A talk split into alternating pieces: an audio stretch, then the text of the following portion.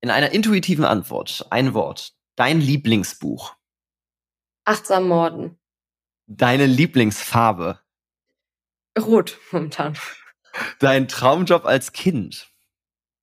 Ähm, Therapeutin mit Delfinen. Dein Lieblingszitat. Wenn du am Abgrund stehst, dann ist ein Rückschritt meistens ein Fortschritt. Hm. Dein wichtigster Wert. Verbundenheit. Verbundenheit. Herzlich willkommen im Baumakademie Podcast Die Kunst des Coachings. Heute ist Lena Wolf zu Gast. Sie ist seit 2018 Teil des Teams bei der Baumakademie und zu Beginn hat sie bei uns als Community Managerin und Werkstudentin im Marketing gearbeitet. 2020 begann sie dann ihre Ausbildung zum M-Trace Coach und ist seit Dezember 2021 M-Trace Master Coach in Vollzeit hier bei uns in der Baumakademie. Hallo Lena. Dann freue ich mich sehr, dass wir heute sprechen, liebe Lena. Und es geht ja um die Kunst des Coachings und ich finde, du hast einen recht kunstvollen Weg bis jetzt schon gegangen. Ja, Sag mir mal, wie bist du Coach geworden? Wie hat diese Reise begonnen und wie bist du jetzt quasi mal zu dem gekommen, dass du quasi jeden Tag drei, vier, zwei, drei Coachings gibst? Willst du die lange oder die kurze Version davon haben? Mm, gerne die lange. Gerne die lange, okay. Also wie gesagt, ich wollte als Kind eigentlich schon immer in die Therapierichtung. Damals habe ich mir das vorgestellt, mit Delfinen oder Pferden oder was auch immer ja. äh, und mit Kindern zu arbeiten. Und deswegen habe ich im Prinzip meine ganze Schulzeit auch darauf hingearbeitet, irgendwann Psychologie zu studieren, weil ich ne, Psychologie, dann die Psychotherapeutenausbildung und so weiter, dieser normale Weg, sage ich mal in Anführungsstrichen. Und dann habe ich tatsächlich nach dem Abitur auch eine Zusage für Psychologie bekommen, aber in Trier. Und das war damals für mich sehr herausfordernd, weil ich dafür hätte ausziehen müssen oder jeden Tag vier Stunden pendeln mit der Bahn. Hm. Und ausziehen war für mich damals keine Option, ne, aufgrund von persönlichen Themen. Und deswegen bin ich dann eine Zeit lang tatsächlich dann vier Stunden ungefähr am Tag Bahn gefahren, um das zu machen. Und habe aber irgendwann gemerkt, okay, das kann ich nicht mehr machen, wenn ich mental gesund bleiben möchte mhm. und musste das deswegen oder habe es damals schweren Herzens abgebrochen. Dann habe ich mich in Köln und in den näheren Umgebungen, wo ich hätte gut hinpendeln können, beworben und der NC war einfach extrem hoch und hat einfach damals mit meinem Abiturschnitt nicht übereingestimmt und musste das deswegen mehr oder weniger erstmal auf Eis legen, was jedes Jahr wieder für mich schon herausfordernd war, auch emotional und auch immer mit der Frage, ach, hättest du es in Trier doch gemacht und auch mit einem gewissen Schuldgefühl mir selbst gegenüber, dass ich das halt damals nicht gemacht habe. Ja, und dann habe ich dich mit deiner damaligen Freundin in der Bahn getroffen und äh, habe danach dann so mit ihr gesprochen und wie wie ist es so, äh, was macht denn der, ne, wie man halt dann sich so ausfragt auch als Freundin, sage ich mal. Und dann hat sie erzählt, was du so machst mit Mimikresonanz. Damals war Interesse ja noch gar nicht so wirklich ja. Thema. Ja. So Mimikresonanz, ich fand super spannend. Und dann hat sie gesagt, ja, da wird jetzt eine Stelle frei, bewirb dich doch mal. Und dann habe ich das gemacht. Und äh, das passte ja dann von den Aufgaben nicht ganz so gut zu mir. Und du hast mir dann ja netterweise ein Praktikum angeboten. Und darüber bin ich dann Teil der Akademie geworden und bin es dann gerne geblieben. Und hast dann irgendwann auch angefangen zu coachen und ganz viele Leute denken ja, sie müssen Psychologie studiert haben, um ja. Coach zu sein. Was ja. glaubst du darüber? Ja, mittlerweile sehe ich das ein bisschen anders.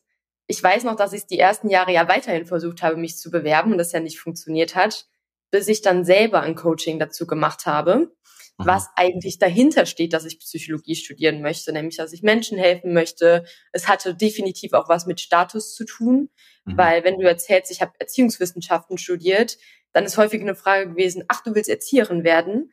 Und das hat in mir schon irgendwie immer ein bisschen was ausgelöst.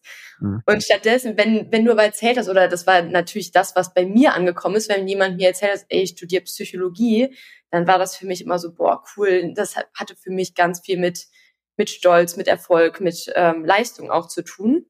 Und mittlerweile sehe ich das tatsächlich ein bisschen anders, weil diese praktische Erfahrung, die du im Coaching sammelst, auch durch die Ausbildung und die Übungen und wie viel Empathie man auch teilweise mitbringt, hat für mich mittlerweile viel, viel mehr Wert als die theoretische Ausbildung, die du gemacht hast. Oder die mhm. ich gemacht habe, sage ich mal so. Ja. ja. ja. Das heißt, für dich war auch der Wunsch in der Psychologie eigentlich Menschen zu helfen und das ja, hat sich dann irgendwann im Coaching quasi gezeigt. Das hat schon im Coaching gezeigt, ja. Jetzt, weil du hast jetzt gesagt, jetzt warst du Teil der Akademie. Ja. Und dann sag mir mal, wann war deine erste quasi, jetzt mal unabhängig von Mimikresonanz, ich meine, da sind auch Coaching-Inhalte drin, aber wann war die erste Ausbildung quasi von dir? Die erste Ausbildung von mir, oh, ich weiß ehrlich gesagt gar nicht mehr genau, ob das 2020 oder 2019 war. Hm? Weiß gar nicht so lange her eigentlich, ne? Nee, ist noch nicht so lange her, das stimmt, ja. Nee, also Aber lange her ist es noch nicht. Also ich glaube tatsächlich, es war fast 2020, wenn wir jetzt 22 haben. Ja. Ja. Und wenn ich, wenn ich aber überlege, wie gut du coachst und mit wie viel Routine du quasi arbeitest, wie hast du das hinbekommen in so kurzer Zeit? Und was waren vielleicht auch für Herausforderungen dabei? Ja, die erste Herausforderung war in der Ausbildung. da erinnere ich mich noch gut an den ersten Tag, wo ich da saß, abends Tränen überflutet und gesagt habe, Mike, ich glaube, ich kann das nicht, ich werde, glaube ich, kein Coach. Wo wir dann netterweise Notfallcoaching dazu gemacht haben. Und es war tatsächlich nach der Ausbildung erstmal sehr schwer für mich, so eine Identität und auch ein Selbstbewusstsein als Coach aufzubauen, auch in Bezug auf das Alter. Und das habe ich dann ja selbst in Coachings als Coachie lösen können. Und ich glaube, was mir natürlich geholfen hat, ist einfach auch dieses Netzwerk, was wir hier haben, durch die Teilnehmer und auch den, den Stellenwert, sage ich mal, den die Akademie hat. Das hilft schon, um eine gewisse Kompetenz und Glaubwürdigkeit und Vertrauen auszustrahlen. Mhm. Und ich glaube, irgendwann war es auch einfach, dass ich selber das Gefühl hatte, ey, ich kann gut coachen und mhm. das, was ich mache, mache ich gerne und ich mache es gut. Und es war auch okay, wenn man eine Person gesagt hat, es passt gerade für mich nicht. Das war am Anfang ganz schwer für mich, weil ich sehr stark auf mich bezogen habe. Mhm. Und ich habe das Gefühl, seitdem das einfacher für mich geworden ist und ich weiß, das muss nichts mit mir als Person zu tun haben. Und selbst wenn das mal so ist, stellt das nicht meine komplette Kompetenz und meine Rolle als Coach in Frage, ist es deutlich einfacher. Okay, also auch dieser, dieser Vibe der Akademie, also dass du eine, die passende Umgebung dafür hattest, war ja, wichtig. Die Umgebung hat viel ausgemacht, ja. Ja, ne, weil ich denke da einfach dran, ähm, nicht jeder hat jetzt äh, Arbeit bei einer Akademie, aber Voll. jeder, aber jeder kann sich die passenden Menschen drumherum suchen, die mhm. einen gegenseitig unterstützen. Ja. Und du hast halt, was ich einfach auch mitbekommen habe, dich tagtäglich mit Coaching beschäftigt und auch das mit stimmt. dir selbst. Also das, das ist ja, das ist ja immer noch heutzutage unser Konflikt. So, bevor wir sagen, ja. okay, wir gehen jetzt mal einfach mal was machen, wo wir nicht darüber nachdenken, Mike und Lena, so. wir nicht reflektieren, ja. Wo du nicht reflektierst. Naja, ja. aber siehst, siehst du das auch als Teil deines Weges an? Was meinst du genau? Was sehe ich als Teil meines Weges an? Diese ganze ständige Selbstreflexion, um da auch im Coaching irgendwie authentischer zu sein? Voll. Also ich glaube, wenn ich diese ganzen Coachings, die ich gemacht habe und auch, das sind ja verschiedene Formen, sage ich mal, gewesen von Coaching. Ich weiß gar nicht, ne, angenommen einfach mit dem ersten Punkt, ich hätte diesen Glaubenssatz, dass ich zu jung bin dafür und mhm. gerade damit hätte ich einfach super viele Menschen ausgeschlossen, weil mhm. ich dann alle Personen, die älter sind als ich oder vielleicht demnach auch mehr Lebenserfahrung haben, gar nicht angezogen hätte, wahrscheinlich, weil ich es mir nicht zugetraut habe. Mhm. Und auch bei vielen anderen Themen im Coaching ist es schwierig, glaube ich, wenn man gar nicht selbst an sich arbeitet, von seinem Coachie zu erwarten oder beziehungsweise auch den Raum dafür zu öffnen, sich wirklich mit allem zeigen und öffnen zu dürfen und auch mal zu sagen, ey, Rückschritte sind normal und das gehört dazu und Entwicklung ist nicht immer nur angenehm, das kommt erst danach, wenn ich selber gar nicht weiß, wie fühlt sich das eigentlich an und wie hm. schmerzhaft kann so ein Prozess auch zwischendurch sein. Hm, ja. ja. Und du hast gesagt, diesen Glaubenssatz zu jung. Ja. Wie viele Coaches hast du gerade aktuell ungefähr? Ungefähr 25 momentan. Ungefähr. Wie viele sind davon älter? Alle außer eine, die ist genauso alt wie ich. Ja, okay. Und ja. ich gehe mal davon aus, die meisten davon sind eigentlich ziemlich zufrieden, oder? Würde, würde ich jetzt mal so sagen, ja. Also ja, hm. doch. Das ist, ich, ich finde, du bist so ein schönes Beispiel dafür, dass eben dieses Ich bin zu jung für Coaching nicht unbedingt gerecht ist. So. Ich sehe das mittlerweile sogar gegenteilig. Mittlerweile freue ich mich darüber. Du hast mir das irgendwann mal so gesagt und damals war ich, glaube ich, einfach noch nicht so weit, das aufzunehmen. Aber du hast mal, glaube ich, gesagt, dass es doch total cool ist, wenn man so jung startet, weil wenn ich irgendwie in zehn Jahren mache ich es halt dann auch schon zehn Jahre ja. und fange nicht dann erst damit an. Und mittlerweile sehe ich das auch so, dass es, also ich habe auch Coaches, die sind dann ungefähr gleich alt, haben ähnliche Themen und vollkommen andere Geschichten dahinter. Ja. Und ich glaube, das macht keinen Unterschied, ob ich die gleichen Situationen, wie ich habe auch Personen mit Kindern, ich habe ja keine Kinder. Mhm. Deswegen wäre ich vielleicht jetzt nicht unbedingt eine gute äh, Elternberaterin mit ja. Regeln oder was weiß ich. Aber ich habe einfach festgestellt, Empathie, um zu verstehen, worum geht es dem Coachie, unabhängig vom Thema, dass das viel, viel wichtiger ist und viel mehr zu Erfolgen führt, als wenn ich mein eigenes mit da reingebe, weil der Coachie ist der Mittelpunkt und er hat meiner Meinung nach alles, was er braucht, sowieso. Und ich leite dann halt mehr. Mhm. Und dass du aber auch gleichzeitig und irgendwie machst du ja dennoch auch die Erfahrungen durch, wenn du selber diese Reflexionsprozesse durchgehst oder Emotionen verarbeitest, dass du vielleicht nicht ja. genau das Gleiche erlebt hast, aber irgendwo ein ähnliches Empfinden hast, mit dem du das andocken kannst und dadurch ein Verständnis entwickelst, richtig? Das definitiv. Ich denke gerade an eine Person, mit der ich ein Vorgespräch hatte, die dann gesagt hat, ja, ich habe das Gefühl, du bist zu jung, mhm. ne? Und deswegen möchte ich lieber erstmal nach jemandem suchen, der älter ist. Mhm ich habe dann zwar gefragt, okay, was erhoffst du dir denn von jemandem, der älter ist? Mhm. Und es war aber dann auch okay, dass sie gesagt hat, ja, ich vielleicht komme ich irgendwann noch mal auf dich zurück, vielleicht auch nicht und es ist mittlerweile okay. Mhm. Und deswegen kam ich gerade an den Punkt, ich muss nicht alles schon genauso erlebt haben oder ähnlich erlebt haben, um das nachvollziehen zu können oder um damit gut in Resonanz gehen zu können. Und ich glaube, das ist auch eine Stärke von mir, dass ich einfach dann gut mitschwingen kann, sage ich mal, und mich da reinversetzen oder fühlen kann, ohne das selbst erlebt haben zu müssen, weil das werden wir eh nicht können. Hm, cool. Dann sag mir mal, wir haben bei uns in der Akademie intern den Strength, so, so einen Gallup Strength Test gemacht. Und ja. ich habe eben noch was gesehen und da wollte, das wollte ich mal auf unsere Coaching-Fähigkeiten oder auf unsere Coaching-Identität mal beziehen. Bei dir ist Harmoniestreben die größte Stärke und deine größte Schwäche war Strategie. Ja. So, das Spannende ist, bei mir ist es genau umgekehrt. Strategie ist bei mir die höchste, größte Stärke und Harmoniestreben ist die wenigste, ist meine größte Schwäche. Okay, krass. So. Und jetzt wäre mal für mich die Frage, dennoch, ne, komplett unterschiedliche Stärke-Schwäche-System da. Und, schon, ja. und dennoch scheint ja bei uns beiden Coaching ganz gut zu funktionieren, wenn wir mit einem Klienten drin sitzen und dem anscheinend gut helfen können oder einer Klientin. Ja. Was macht denn dich als Coach aus? Was macht deine Coaching-Identität aus? Warum funktioniert das Coaching bei dir so gut? Das Spannende ist, du hast ja irgendwo auch bei mir gelernt, aber du hast ganz andere Stärken dennoch bei dir mit reingenommen. Das finde ich gerade so spannend, weißt du? Ja, ich glaube, eine Stärke, die mir auch immer wieder rückgespiegelt wird, ist einfach, dass ich glaube, ich sehr einfühlsam bin. Mhm. Also ich glaube, ich kann sehr gut annehmend sein. Also ich habe das Gefühl, dass sich Coaches relativ leicht öffnen können, auch dann, wenn sie zum Beispiel eigentlich mit einem Vertrauensthema ins Coaching kommen. Das ist, glaube ich, eine Sache, die sehr wichtig ist für ein Coaching, weil es gibt meiner Meinung nach fast nichts Schlimmeres für ein Coaching als das Gefühl zu haben, bewertet zu werden oder dann tendenziell sogar eher abgewertet zu werden, mhm. ähm, weil es einfach ein unglaubliches Schuld- und Schamgefühl auslösen kann, was sehr unangenehm ist und in einem therapeutischen oder Coaching-Kontext eben meiner Meinung nach nicht hilfreich ist. Mhm. Deswegen schaffe ich es eigentlich ganz gut, das von mir abzugrenzen in dem Moment, auch wenn das vielleicht Themen sind, die ich selber mal hatte oder wie auch immer. Und die, den Menschen dahinter zu sehen und auch zu sehen, wieso ist denn die Situation gerade überhaupt so, wie sie ist. Und auf der anderen Seite, glaube ich, ist die Mischung, das hat sich auch mit der Zeit erst entwickelt, dazu auch einen etwas mh, hm, dominanteren Part mit einzunehmen.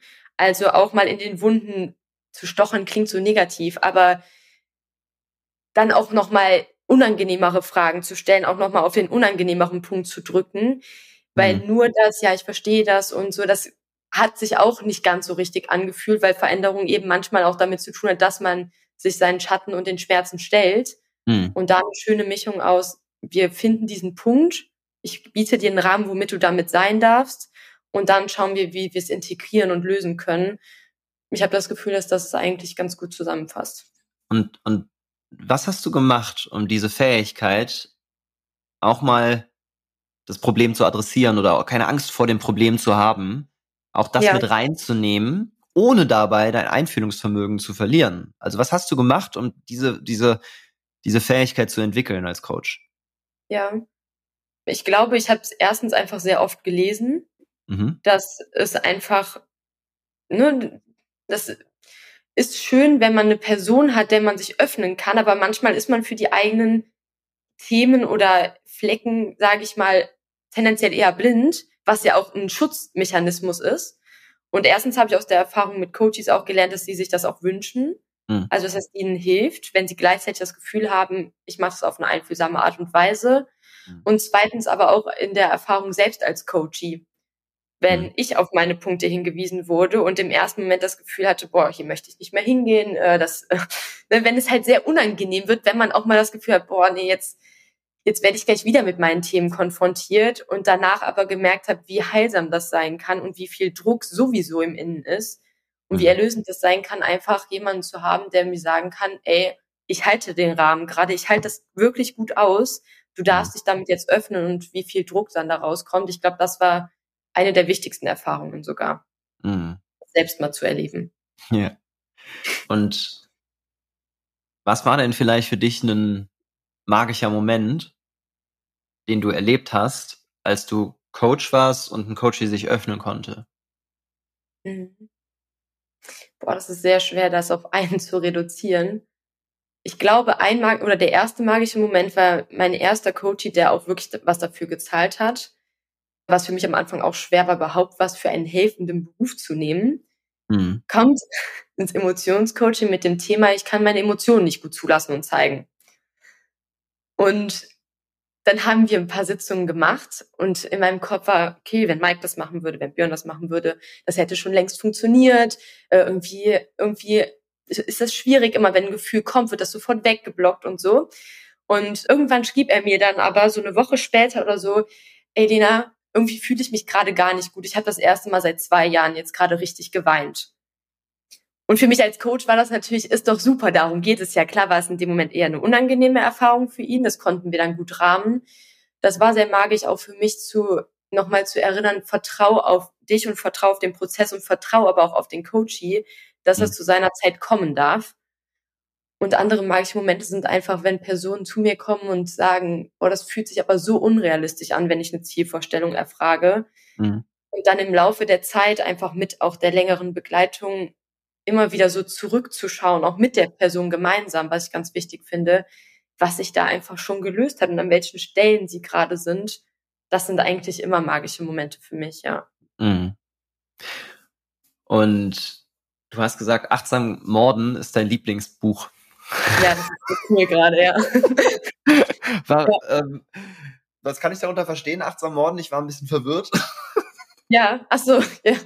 Ja, das ist im Prinzip eine, es ist im Prinzip eine ganz schöne, ich weiß gar nicht, ob es ein Roman ist. Es sind sehr coole und hilfreiche und gut im Alltag anzuwendende Achtsamkeitstipps. Ja. Aber ge gepackt, sage ich mal, in eine coole Erzählung. Ja. Ich bin, ich mag manchmal nicht so gerne Sachbücher, und mag gerne Romane, die aber auch einen sinnhaften Inhalt haben. Und du kannst da sehr schön Achtsamkeitstipps rausziehen, die anhand von einer Person, die äh, am Anfang total im Hassel ist, die immer nur am Arbeiten ist, ständig unter Strom steht, diese Achtsamkeit in einem Mordprozess, sage ich mal, der ist mhm. Anwalt, anwendet und wie sich dadurch Dinge verändern. Das heißt, es geht letztendlich sehr viel weniger um das Morden an sich, sondern mhm. mehr um die Achtsamkeit, halt anhand von einer Geschichtserzählung, was sehr schön und vor allem aber auch sehr lustig, also auch so ein trockener Humor ist da schön drin. Das Hörbuch zum Beispiel ist davon auch super äh, ja, inspirierend und das habe ich jetzt gerade zu Ende gelesen, deswegen ist das vielleicht auch gerade präsent, aber das fand ich sehr ja. Wenn wir mal jetzt an den Anfang von dir als Coach gehen, zum Beispiel auch in die, an den Anfang der ersten Ausbildung, ja. den Weg gehen, den du bis jetzt gegangen bist. Was hättest ja. du dir denn gewünscht, dass dir vielleicht da in dem Moment jemand noch schon mal gesagt hat oder was hättest du gerne noch besser verstanden damals schon? Ja, ich habe gerade, als du gesagt hast, was hätte ich noch mehr hören müssen, war mein erster Impuls zu sagen, ich glaube, es wäre fast egal gewesen, was mir jemand gesagt hätte, weil diese, weil dieses Innenleben auch in Bezug auf Glaubenssätze, in Bezug auf, ich glaube, ich war damals dann tendenziell fast einfach mehr bei mir aber auf eine unangenehmere Art und Weise. Ich glaube, das wäre wie so ein Schirm quasi abge abgeblockt geworden. Ja. Und als du gefragt hast, mit was hättest du damals vielleicht besser verstanden, war das, ich glaube einfach erstens, dass es ein Prozess ist. Mhm. dass man immer irgendwo startet. Also ich bin tendenziell jemand, ich hätte es am liebsten damals schon gekonnt und wäre dann in die Ausbildung gegangen.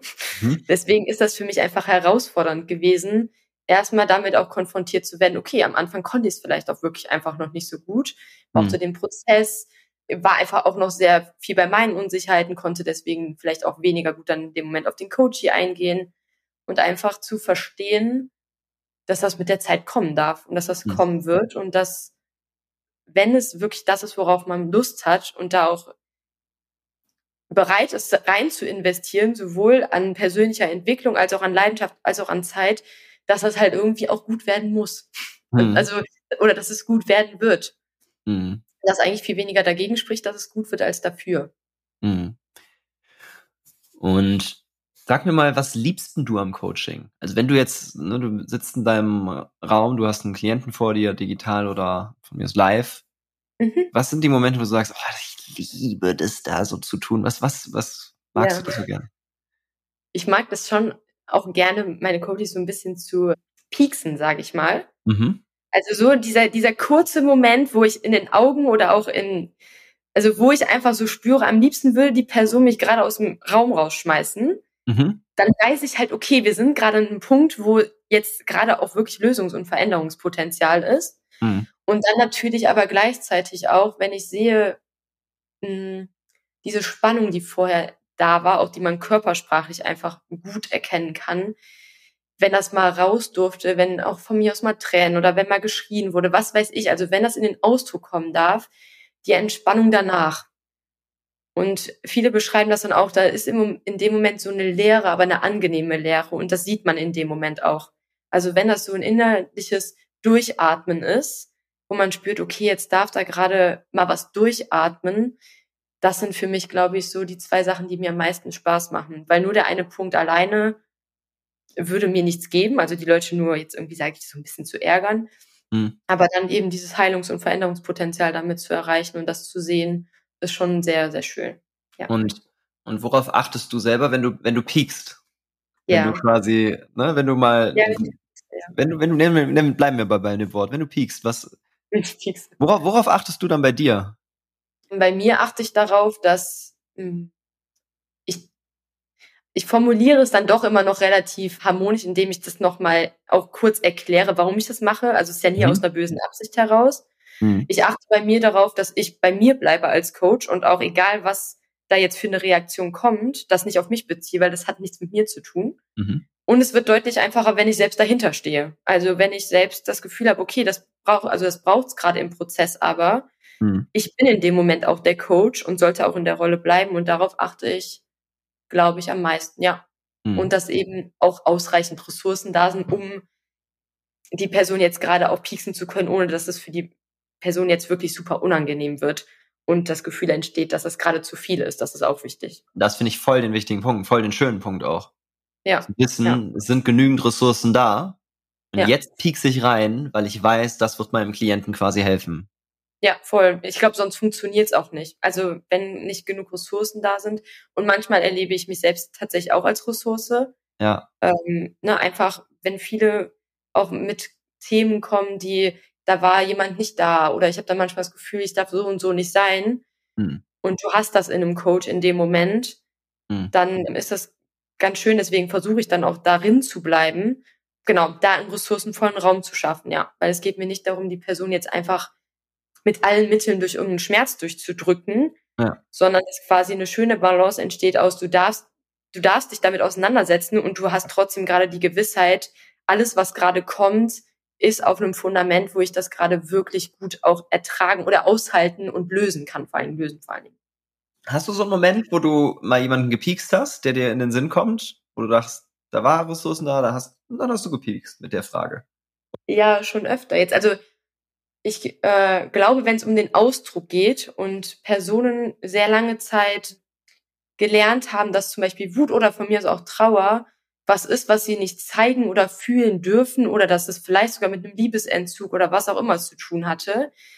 Und die werden aufgefordert, auch nur die Stimme ein bisschen zu heben mhm. oder in den Ausdruck zu gehen, dann ist das schon wirklich sehr, sehr äh, erstaunlich zu sehen, wie sehr sich auch die Mechanismen im Körper zeigen, also wie viel Anspannung und dass das Lippen zusammenbeißen und so weiter. Ausdruck, und, Ausdruck gehen heißt jetzt, dass die das rausrufen, dass sie es schreien genau, oder dass ja.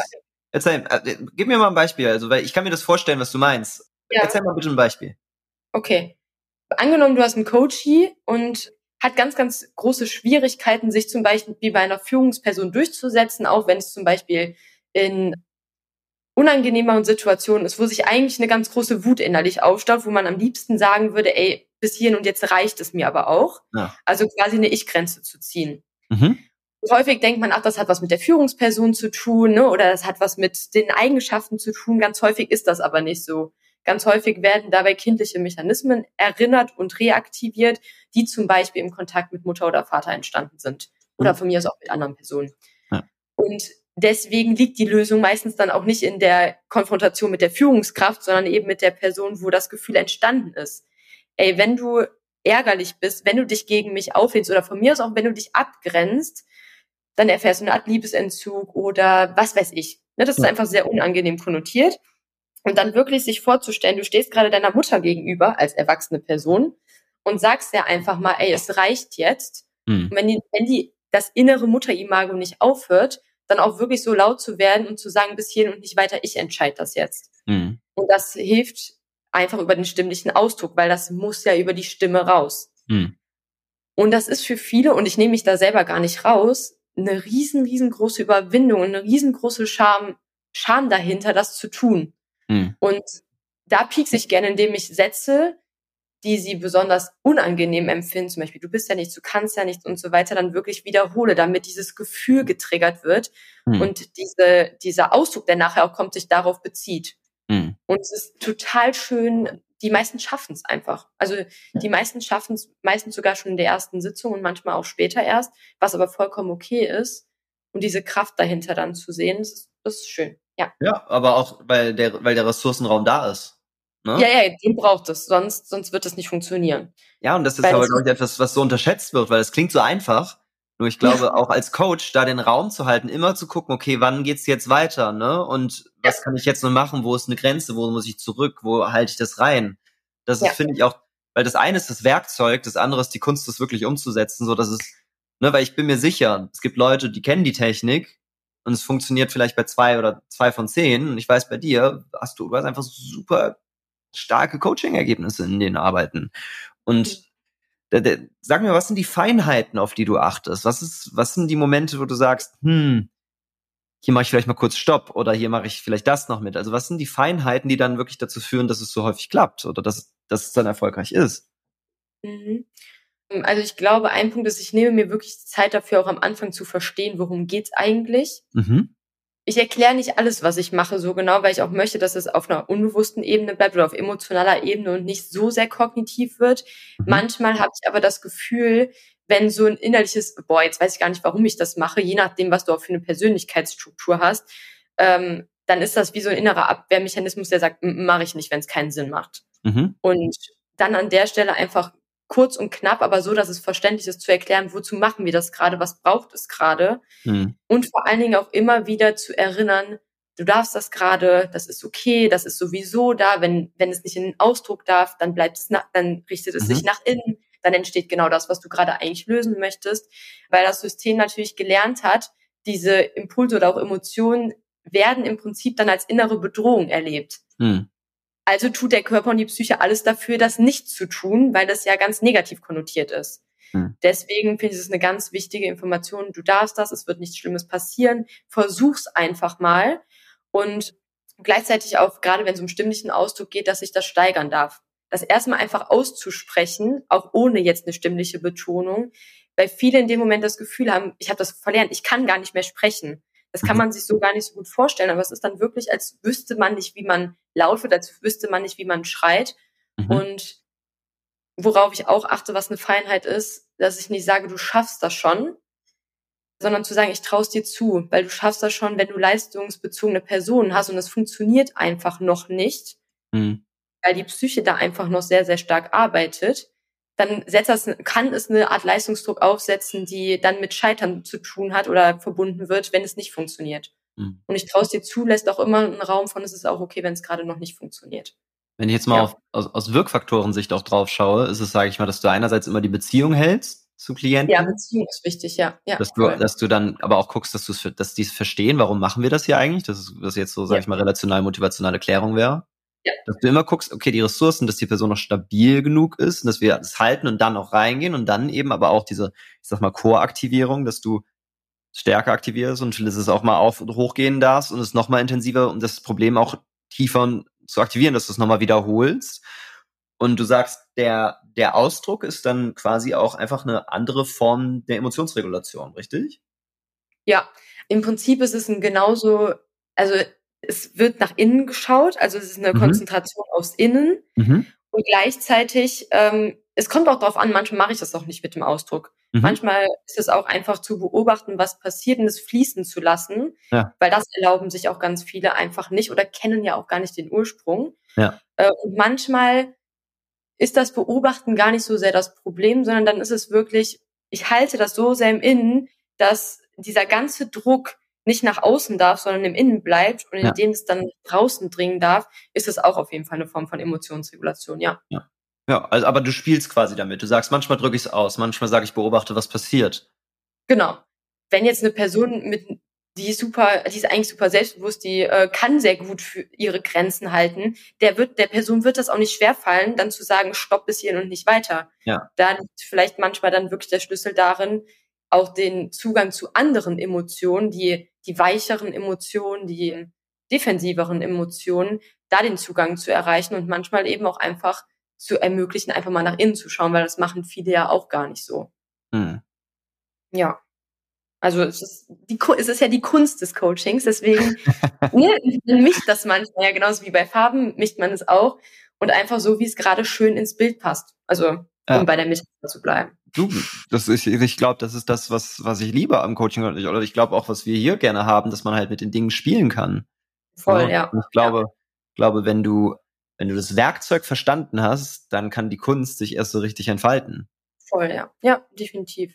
Ich glaube, das ist auch der Punkt, ab dem ein Coaching wirklich zu einem richtig guten Coaching wird, wenn du als Coach nicht mehr, also für den Anfang ist das perfekt, sage ich mal, eine Struktur zu haben, zu wissen, was mache ich denn wann und warum vor allen Dingen auch, mhm. weil natürlich immer auch unterschiedliche Personen vor dir sitzen. Bei der einen Person funktioniert das so und bei der nächsten brauchst du dann wieder was anderes. Dafür finde ich das super hilfreich auch zum Starten. Und nachher, ich kenne den Spruch leider nicht mehr, den du dazu mal gesagt hast, aber dann, wenn ich es verstanden habe, das auch wieder zu vergessen, mhm. weil dann bin ich einfach viel oder habe viel mehr die Möglichkeit, wirklich im Raum und beim Coaching zu sein. Mhm. Als wenn ich die ganze Zeit, ah, jetzt kommt aber doch der Punkt, oh Gott, jetzt haben wir den aber übersprungen, ich gehe nochmal zurück. Das ist für den Anfang super hilfreich. Und später ist es einfach schön, dass es, dass man das quasi unbewusst abgespeichert hat und wie du sagst, einfach damit spielen kann. Was hm. braucht mhm. es gerade? Ja. Und dass du und dann quasi, sorry, ja. Ja, ja, ist gut. Dass du, dass du quasi dann einfach, du hast gesagt, in so einem Seinszustand bist und im Hier und Jetzt bist und daraus dann reagierst und dass das dann kommt, was braucht. Ja, ich weiß noch, ganz am Anfang hatte ich immer das Gefühl, ich würde am liebsten schon wissen, welches Thema steht jetzt hinter dem Thema, was machen wir genau, um es zu lösen und was wird am Ende rauskommen.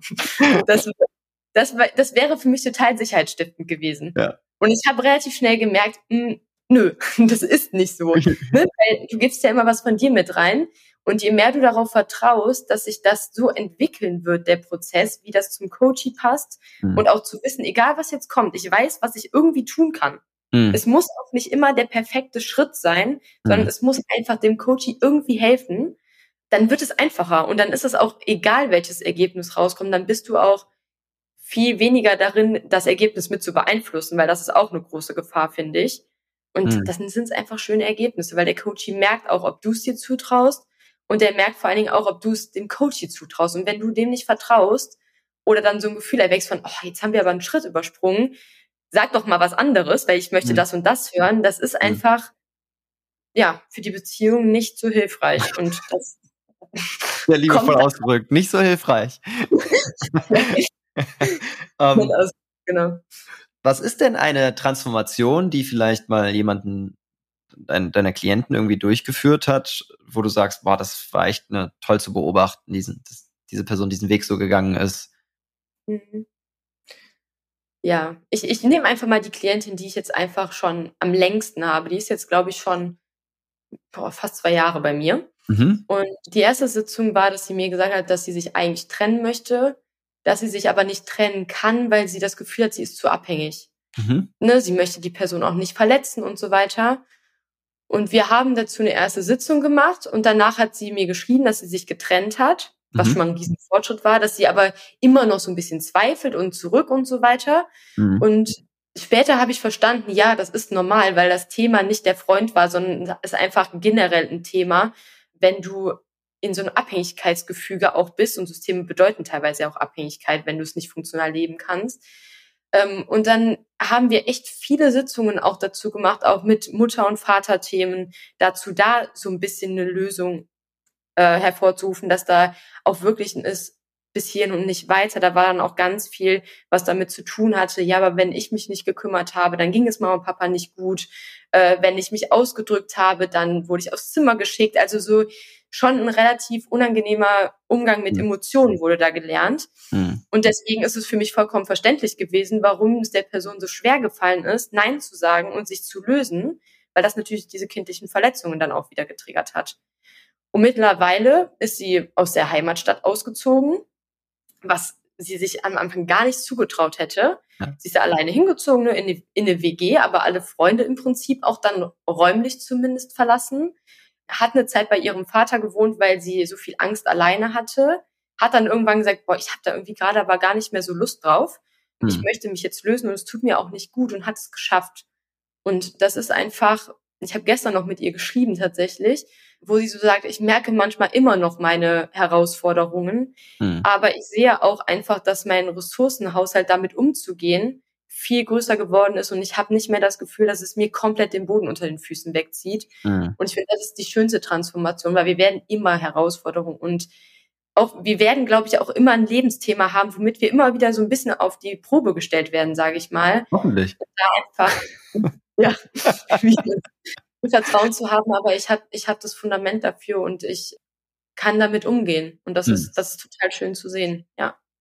Und es ist eine mhm. riesen Inspiration auch jedes Mal, dadurch, ich bin ja auch Mensch mit Entwicklung, sage ich mal. Deswegen, ich ziehe selber da auch ganz viel Inspiration von meinen Coaches rückwirkend raus, auch wenn sie vor allen Dingen das Gefühl haben, manche haben das Gefühl, oh, die ist schon so weit und ne, so bestimmt, ich weiß auch schon ein paar Sachen und kann als Coach auch gut sein und trotzdem bin ich in meiner Entwicklung und ziehe selbst ganz viel Inspiration auch aus den Coachings raus. Ich finde auch, das mit das Schönste, also mit das Schönste so selber auch in diesem, wir sind ja in einem in einem Raum und dementsprechend sind wir in einem gewissen Resonanzraum.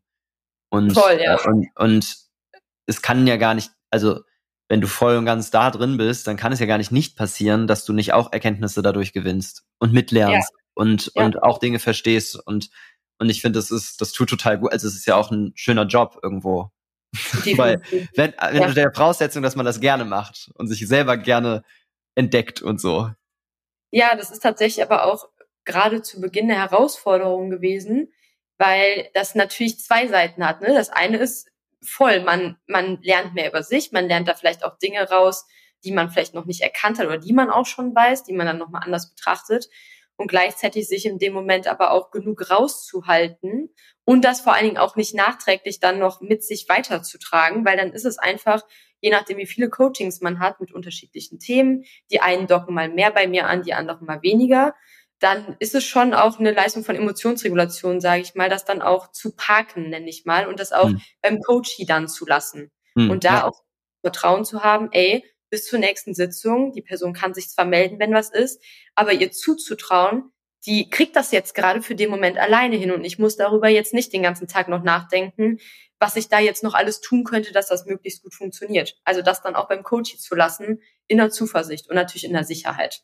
Ja, und jetzt gleich, jetzt nehmen wir mal deine größten Stärken. Ich denke gerade an Harmoniebestreben. Ich glaube, eins davon war auch Einfühlungsvermögen.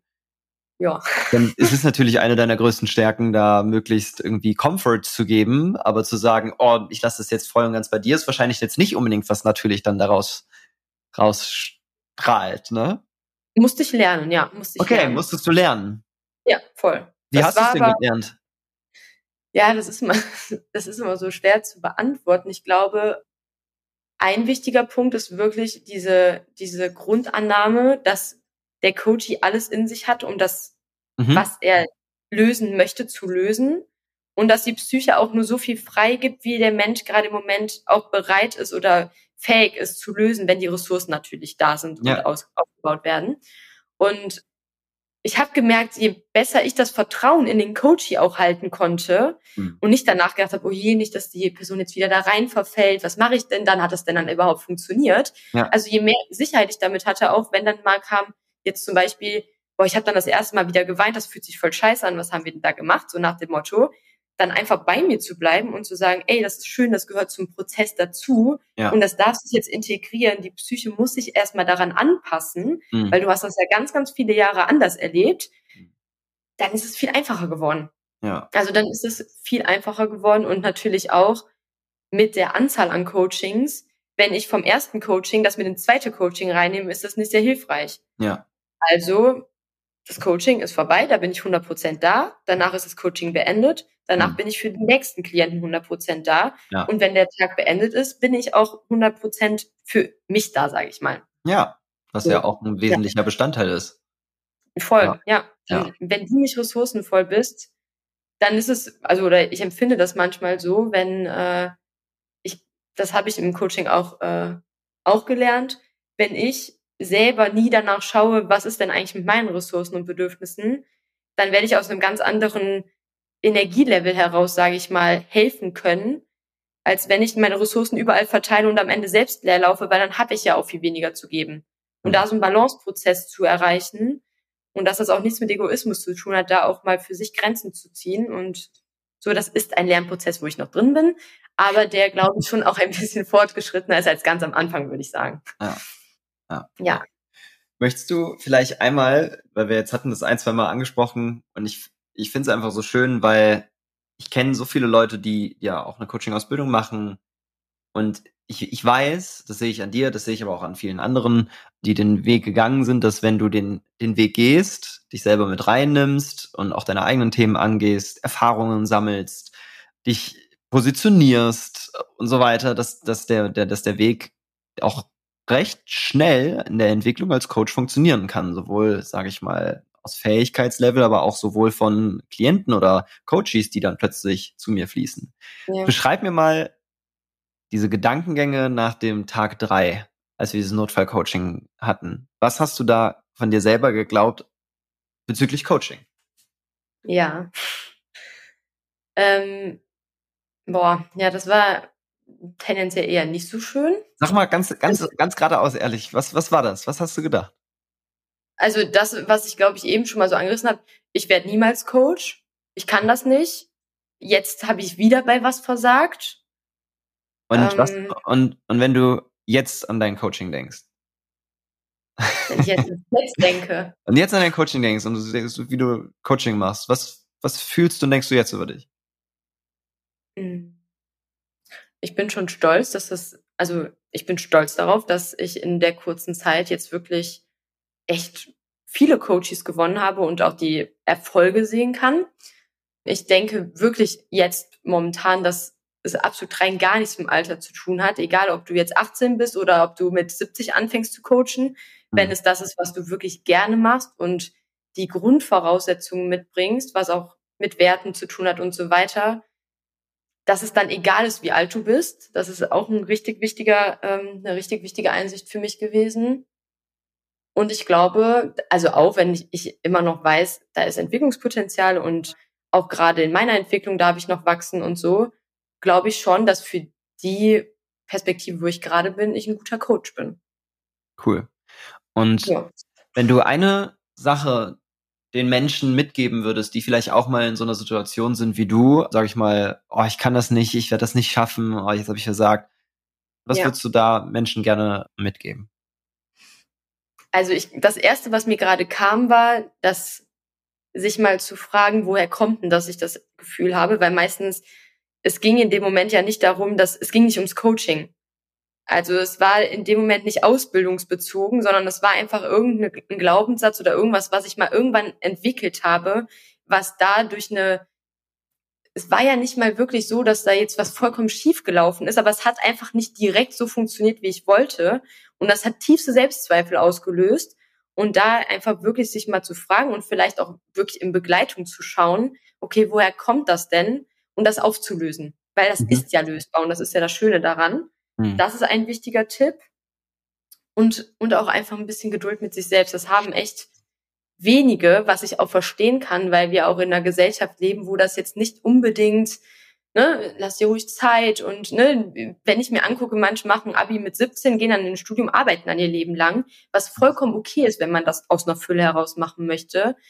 Aber sich zu erlauben, das nicht zu tun oder eben auch mal dann zu sagen, ah, okay, das war jetzt spannend. In dem Moment war ich jetzt vielleicht noch nicht 100 Prozent da, wo ich hin möchte. Cool, dann kann ich mich da jetzt hinentwickeln einfach ein bisschen Geduld mit sich zu haben, auch im Coaching-Prozess als Coachie und auch als Coach. Für beide finde ich das super, super wichtig. Cool. Super. Ja. Hast du noch irgendwelche letzten Worte, irgendwas, was du noch mitgeben möchtest? Hm. Eine Sache, die mir immer wieder kommt, auch im Coaching, wenn ich mir so anschaue, wie Coaches oder auch generell Menschen unabhängig davon mit sich selber sprechen, auch im Innen, finde ich die Metapher oder das Bild ganz schön, sich mal zu fragen, wenn das jetzt das eigene kleine Kind wäre, die Schwester, die Mutter, wer auch immer, eine Person, die einem wirklich, wirklich am Herzen liegt, für die man eigentlich das Beste auf der Welt möchte, ob man erstens sich für diese Person wünschen würde, dass sie so mit sich selber spricht und zweitens, ob man selber so mit dieser Person sprechen würde. Und tendenziell ist die Antwort meistens nein. Und da nochmal zu überlegen, okay, was, was kann ich denn dafür tun, dass ich mir selbst so wichtig werde, dass ich so auch nicht mehr mit mir spreche. Hm. Cool. Ja. Dann danke ich dir. Und wo kann man dich ich denn erreichen? Äh, wo, wo kann man dich denn erreichen? Über die Baumakademie-Seite, über One-One-Coaching. Sag mir mal deine E-Mail-Adresse da, falls man dir direkt schreiben möchte. lena at baum-akademie.de. Aha oder bei Instagram über Lena Wolf unterstrich Coaching. Okay, gotcha. Genau. Perfekt. Super. Dann, nicht, dass mir kommt gerade noch in den Sinn, ich glaube, wir werden irgendwann sagen, Lena slash Baumakademie, beziehungsweise Mike slash Baumakademie, Faruk slash Baumakademie, nicht, dass sich irgendwann jemand sucht und dann ja. der Name umgeändert wurde oder so, deswegen war das nur gerade eine Erinnerung. Dann danke ich dir ja. sehr, dass du da warst und sag mal bis gleich, weil wir sitzen hier in zwei unterschiedlichen Räumen, dann können wir einmal uns jetzt ja. kuscheln. Okay, knuddeln. Okay, bis nachher und viel Spaß oder danke an alle, die zugehört haben. Tschüss. Tschüss. Vielen Dank, dass du dabei warst beim Baumakademie Podcast Die Kunst des Coachings. Wenn du selber tiefer ins Coaching einsteigen möchtest, schau doch mal bei uns auf der Homepage vorbei, baum-akademie.de. Da haben wir zwei kostenfreie Webinare. Einmal, um selber Emotionscoach zu werden und Menschen zu helfen, Probleme zu lösen, die sich unlösbar anfühlen. Oder auch Mimikresonanz, wo es darum geht, Gefühle und unausgesprochene Signale zu sehen und Menschen besser zu verstehen. Ich sage danke fürs Zuhören, wünsche dir alles Glück der Welt und freue mich aufs nächste Mal.